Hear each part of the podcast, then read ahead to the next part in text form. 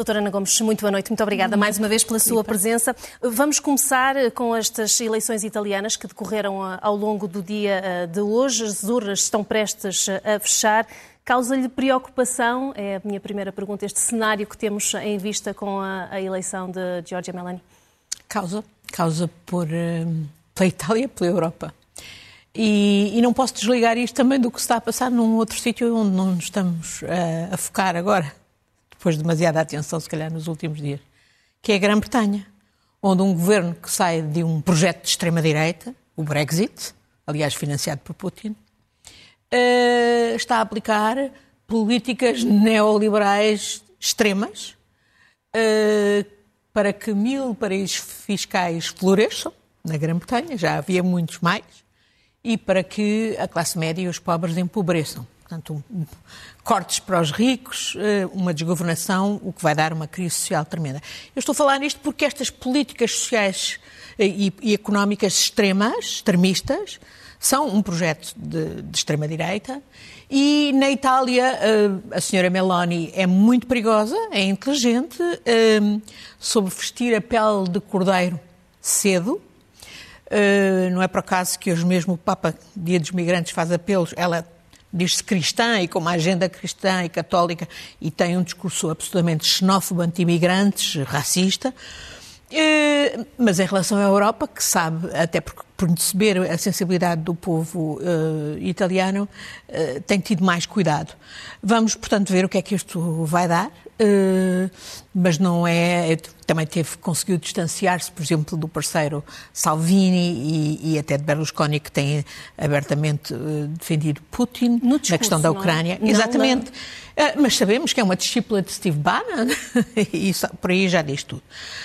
Vamos ver se a Europa civiliza Uh, mas isto também me leva a pensar no que se passa aqui. Esta semana vimos aquilo que muitos avisaram, eu incluída, é que, uh, infelizmente, no PSD há quem defenda também essa normalização da extrema-direita. E vimos isto esta semana com o acordo que houve por parte do líder Montenegro e do líder da bancada com Ventura para tentar eleger um vice-presidente do Chega. Felizmente, e honra-lhes seja feita aos deputados do PSD que mandaram os dois líderes, o líder da bancada e o líder do partido, bugear. E não acompanharam e, dessa maneira, não permitiram essa eleição. Hum, o problema é vai para além disso, não é? Sabemos, aliás, eles não escondem que é para um acordo de poder, para chegar ao pote em 26, um, aliás, na base de, do Acordo dos Açores, que foi patrocinado pelo Sr. Presidente da República, embora ele não assuma a paternidade. Portanto, uh, isso está nas cartas também em Portugal. E quando vemos, perante uma crise uh, que se pronuncia, uh, ao ponto do próprio Presidente da República instar o Governo a dizer o que vem aí, sabendo que em breve vai a ser apresentado o Orçamento de Estado, e dizendo que é mau não sei se ele sabe mais do que, do, do que já se antecipa, uh, porque de facto sim há aspectos de descoordenação, de desatino na própria atuação do governo que sugere que há qualquer coisa uh, bastante grave por aí. Uh, mas a verdade é que quando governos ditos de esquerda, ditos supostos ou supostos ter mais sensibilidade social, mais empenho na concretização da justiça social, efetivamente aplicam políticas de direita e neoliberais, não nos admiremos.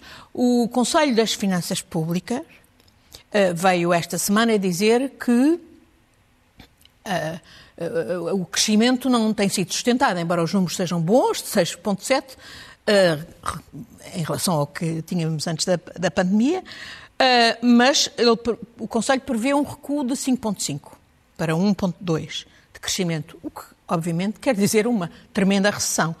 Empobrecimento já está aí. Em, neste ano de 2022, com o impacto da inflação e com, o sabemos, inflação a 6, 7%, e sabemos que o, o aumento da função pública e, no fundo, depois contaminando os outros salários no privado, é no máximo 3, 4%. As pessoas já estão a perder.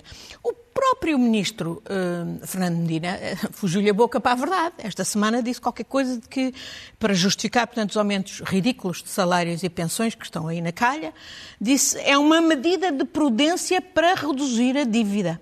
Ora bem, ele torna bem claro que, de facto, tenciona aplicar políticas da Troika, que é pagar a dívida à custa de salários e pensões. Ora, isto é uma receita para mim, é uma receita para reduzir o rendimento das famílias, aumentar o ressentimento, aumentar as desigualdades. E é exatamente isto que dá munições à extrema-direita em qualquer lado, e aqui também. E, e eu parece-me inacreditável que uh, se fale muito, tem, falamos, ouvimos falar muito em, em, baixar o IRC, mas não ouvimos falar em uh, baixar, uh, por exemplo, a, a, a, tributação sobre quem trabalha, que é pesadíssima. Já estamos a tocar o seu segundo tópico sobre as questões fiscais. Exatamente. Sim, e, mas deixe-me ainda dizer, eu, não, eu não, também não percebo porque é que não vejo um discurso e uma concertação das autoridades portuguesas, do Governo, de Finanças, etc., ao Banco de Portugal, em Bruxelas e junto em particular do BCE, a explicar que as medidas de aumento da taxa de juros são um desastre, são recessão, são realmente aplicar a recessão e, e castigar de novo as populações, pois admiram-se que floresçam as melónias. Hum, bom, eu ainda queria falar de, de, daquela questão das pensões, que alguns qualificaram como aldrabice das pensões, que era, no fundo, a questão da explicação que o Governo veio dar para a, a, aquilo que alegava que era a insustentabilidade da segurança social, ao contrário do que até há muito pouco tempo dizia, uh, perderia 13 anos e apresentou finalmente cálculos, mas que só previam, portanto, por causa do impacto da inflação, um aumento das despesas, mas não um aumento também, que inevitavelmente há, das receitas. Uh, o próprio Governo, uh, neste ano, está no site do Ministério do Trabalho, uh, dizia que no ano passado, 2021, tínhamos tido um, um saldo positivo de mais de 2 milhões, uh, 2 mil milhões de, de euros. Portanto, isto que semeou pânico entre designadamente pensionistas, muitos apoiantes do PS, e que, que semeou descrédito para o governo, tem, não pode ser posto assim para trás da, das costas sem mais. Das duas, uma. Eu não acredito que o, Primeiro-Ministro tivesse dito aquilo sabendo que os, os dados estavam errados.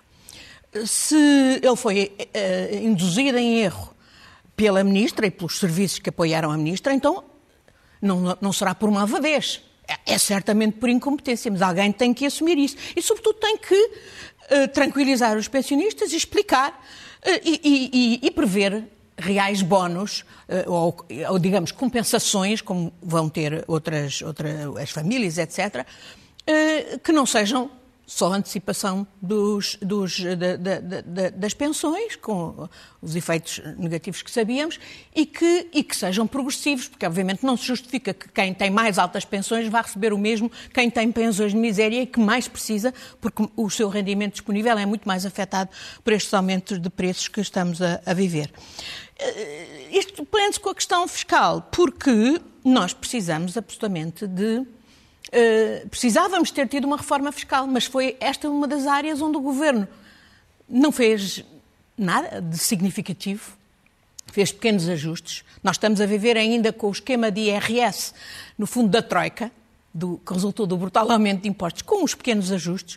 No IRS temos taxas de 20, 30, 40, 45% Enquanto que, por exemplo, os rendimentos de capitais, o máximo que pagam, quando pagam, é 28%. Isto é uma tremenda injustiça. Aqui é que tinha que haver mudanças. E, sobretudo, tinha que haver. Não, não, não, não eu não percebo porque é que, de repente. Uh, quando estávamos a discutir a ideia de, uma, de, um imposto ou de uma contribuição sobre os chamados lucros excessivos que muitas empresas estão a ter. Não é? Uh, o mesmo ministro que pôs isso em cima da mesa e que depois enfiou a viola no saco quando foi, de alguma maneira, uh, desautorizado pelo primeiro-ministro, uh, agora veio com a ideia de, uma, de uma desvalorização, de uma redução do IRC transversal para todas as empresas. Há aí especialistas em direito fiscal, incluindo direito, olha, estou-me a lembrar, por exemplo, do Dr. João Taborda Gama, que explica que isso não tem, de facto, real impacto no, no, na atração do investimento. Quem vem investir em Portugal quer é ter garantias de que há justiça a funcionar, que não há burocracia, é, etc. Um, uh, uh, o, quem beneficiaria disto são as, as, grandes empresas que já beneficiam, já muitas delas são as que estão a ter os tais lucros excessivos. Até o ministro, o ex-ministro Vieira da Silva esta semana veio chamar a atenção, mas qual era a lógica de se reduzir o IRC sobre as empresas que estão a ter lucros excessivos. Ele deu o exemplo da grande distribuição, não é só a grande distribuição, é a energia, as telecomunicações, a banca. Uh, portanto, nós precisamos, de facto, de uma contribuição extraordinária dessas empresas que estão a ter lucros excessivos por causa das razões que estão por trás desta inflação, que não é uma inflação induzida pela procura. Um, mas, e se precisamos de mexidas nos impostos, é, é ou para as PMEs, o IRC descer para as PMEs, seletivamente, não transversalmente, ou, ou, sobretudo, e sobretudo para os rendimentos das famílias.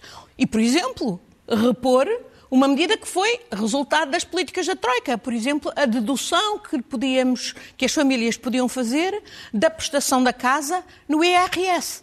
Isso não foi até hoje reposto. Espero que o próximo orçamento de Estado traga, porque isso sim contribuirá para aliviar as famílias, embora esse alívio seja só visível para o próximo ano. E, e portanto, não faz sentido quando ainda sabemos que há, por exemplo, uma floresta, foi ainda o ministro Centeno, quando o ministro que identificou um grupo de trabalho 582 benefícios fiscais, que estão, sobretudo, obviamente, aplicam-se sobretudo às empresas, muitos deles sem qualquer justificação, como o grupo de trabalho nessa altura identificou. Até hoje não foram ah, eliminados. Portanto, há aqui perversões uh, que realmente não, não se explicam, que esta inação do governo não, não, não, não é boa e contribui, de facto, para, um, para, para deixar os cidadãos bastante inquietos, quando sabemos que 90% das empresas do, do, do PSI 20 de facto não pagam IRC, não pagam impostos cá, porque transferem tudo, por exemplo, para as empresas mães, digamos, que constituíram na Holanda num esquema que é de verdadeiro dumping fiscal. E, e, Portugal não faz nada, o governo não faz nada. E podia fazer, há muito tempo que eu, por exemplo, sugiro que se imponha uma taxa nas trans... significativa nas transferências para, para as BVs nas, na Holanda, ou para a Suíça, ou para as Cayman, ou para onde é que seja. Hoje, nem só o Estado controla os movimentos nem, de, de, de, de branqueamentos de capitais, etc., que essas transferências implicam, mas, sobretudo, não cobra impostos. E que isto continua a passar no país que se escandalizou com o chamado apagão fiscal. O apagão fiscal continua. E, portanto, isto não é aceitável, não é socialista.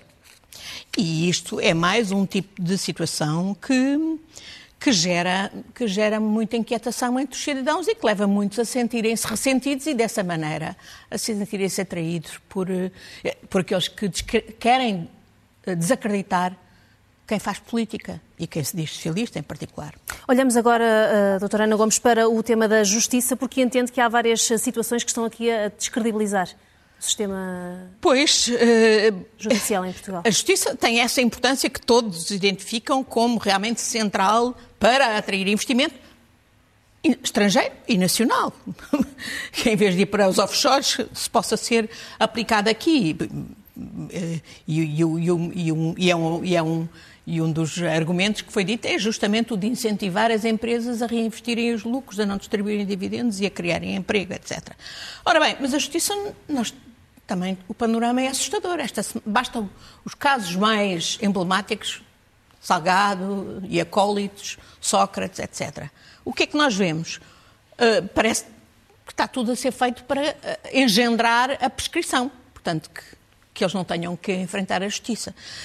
A história de ser entregue o processo de Salgado, com a responsabilidade e a dimensão que tem, a um juiz que, que não tem experiência. obviamente desencadeou todo um conjunto de requerimentos cujo objetivo é atrasar o processo. E isso serve, obviamente, aos arguídos, porque, até pela idade e por aquilo que já enfocaram, quanto mais se eh, eh, afastar o, julgamento, melhor. A mesma coisa em relação, foi afastado, foi dado isto a este juiz, porque se alegou que o juiz Ivo Rosa tinha um processo disciplinar não terminado. Mas há um juiz, entretanto, que é promovido para o Supremo Tribunal de Justiça, não obstante ser arguído num processo de crime até de litigância com outros colegas e familiares. Não joga a bota com a perdigota. E por agora fico por aqui, porque já isto é muito preocupante sobre o, de facto que, o que se está uh, a passar na, na, justiça ou não está a passar. Olhamos uh, novamente lá para fora e vamos olhar para as palavras de Vladimir Putin esta semana, na quarta-feira. Que leitura é que fez das palavras e as potenciais consequências dessas. Uh, Bom, as palavras para mim foram uma admissão de fraqueza, ao ponto de ele ter, ter dito, a certa altura, quando voltou a utilizar a mais vergonhosa das ameaças com a arma nuclear, que isto não é bluff. Quem, diz, quem precisa dizer que não é bluff é porque se calhar é bluff. Mas é um bluff que precisa ser levado muito a sério e já só por ser insinuado é terrível. Uh, assustador. Assustador. E, e, penso que quer as autoridades americanas, quer as europeias, estão finalmente a levar a sério o bluff, porque tiveram até agora, digamos, a desvalorizá-lo como se ainda estivéssemos na época da Guerra Fria. E não estamos, porque na época da Guerra Fria não se ameaçava com armas nucleares, não se falava disso.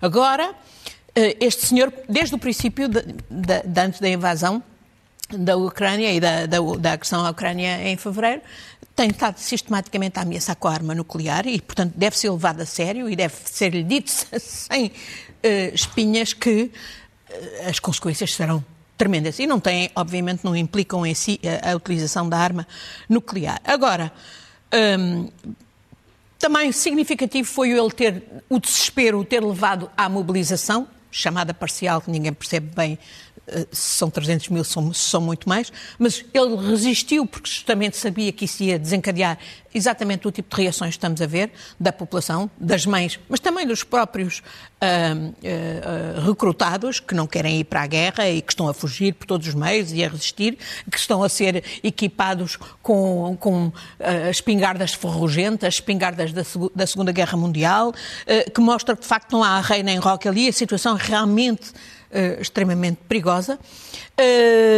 Com Lavrov, eu tive sentada dois anos ao lado de Lavrov no Conselho de Segurança. A nossa delegação era ao lado da delegação russa. E, e, nessa altura Lavrov era uma pessoa respeitada. Agora a ir às Nações Unidas e a, a, fazer entrar e sair e a fazer um discurso inacreditável de violação, mais uma vez, grosseira, das próprias uh, tratados das Nações Unidas, também com a ameaça nuclear, levando de resto os chineses e até os indianos a demarcar-se. Um, a situação é realmente muito, uh, muito, muito complicada, mas por um lado uh, dá-me a sensação que o colapso uh, de Putin pode estar perto, até por implosão interna. Uhum. Embora a guerra ainda possa ser prolongada e ainda possa causar muitos gravíssimos problemas a todos. Mas o que eu acho repugnante, inaceitável, é haver na imprensa portuguesa e gente, empresas, jornalistas, etc., a fazerem sondagens e a proclamarem sondagens, induzindo as pessoas a, a, ligar os sacrifícios que estão a fazer, e boa parte, obviamente, são por causa da guerra, guerra que, em última análise, é por causa da agressão de Putin, com a pressão sobre a Ucrânia para desistir de lutar e para ceder. É, é, é vergonhoso. Isto não se faz, é imoral e, e é politicamente uh, errado. Porque é preciso falar com verdade às pessoas. As pessoas sabem que estão a fazer sacrifícios, e esses sacrifícios são por todos, são pela nossa liberdade, porque é evidente que se Putin ganhasse ali e não, for, e não, e não fosse derrotado pelos ucranianos na Ucrânia, é evidente que viria para aí fora, designadamente, para atacar países da União Europeia uh, e, e, envolvendo ainda todos ainda de forma ainda mais grave.